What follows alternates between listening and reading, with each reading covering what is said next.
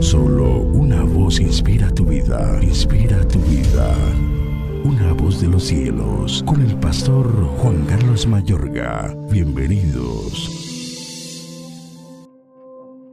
Y cuando ella se puso delante para que comiese, asió de ella y le dijo, ven hermana mía, acuéstate conmigo. Ella entonces le respondió, no hermano mío, no hagas violencia, porque no se debe hacer así en Israel, no hagas tal vileza, porque ¿a dónde iría yo con mi deshonra? Y aún tú serías estimado como uno de los perversos en Israel. Te ruego pues ahora que hables al rey, que él no me negará a ti.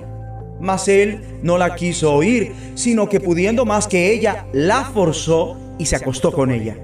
Luego la aborreció Amnón con tan gran aborrecimiento que el odio con que la aborreció fue mayor que el amor con que la había amado. Y le dijo Amnón, levántate y vete. Segundo libro de Samuel capítulo 13 versículos 11 al 15. Según este capítulo, Amnón se enamoró de Tamar y así lo declara, estoy muy enamorado de mi hermana Tamar. David tuvo muchas mujeres e hijos.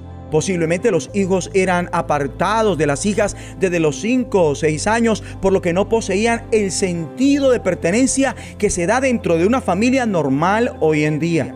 Amnón fraguó obligar a Tamar, la cual le imploró, no cometas esta infamia, ofreciéndole incluso casarse con él. Lo más cierto es que Tamar estuviera procurando salir del paso como fuera, pues la ley impedía el casamiento con una hermanastra, así que era algo que posiblemente no se efectuaba para ese entonces.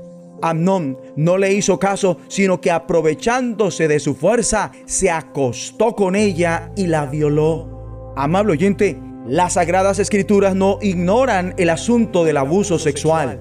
La violación siempre ha sido y continúa siéndolo un delito espantoso. Tamar lo describe como vileza, infamia. Es un acto de un vil e infame depravado que conduce a la desolación y es un acto vergonzoso. Aquí observamos un asomo del perjuicio espantoso que el abuso sexual ocasiona en la víctima. Tamar se echó ceniza en la cabeza, se rasgó la túnica y llevándose las manos a la cabeza, se fue por el camino llorando a gritos, llenándose de desolación. Seguidamente pareciera que el odio que Amnón experimentó por ella luego de violarla superó el amor que antes le había manifestado. Esto conllevó una desgracia para David y su familia. La violencia se perpetúa. Amnón es matado y Absalón escapa apartándose de David. Posiblemente sería más preciso señalar que Amnón estaba encaprichado por Tamar. Puede que estuviera enamorado de ella, pero realmente no la amaba. Es asombroso cómo, en relación con la naturaleza caída de la humanidad, estar encaprichado por una persona puede volverse en un 2x3 en odiar a alguien.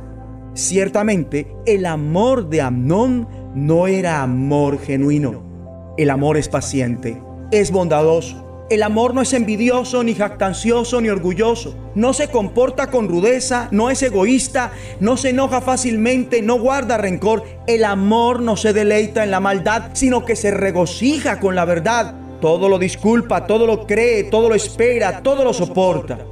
¿Por qué no orar juntos? Acompáñame. Padre bueno, líbranos del odio. Ruego para que no seamos llenos de un amor insustancial sino de un amor que sea el fruto del Espíritu Santo.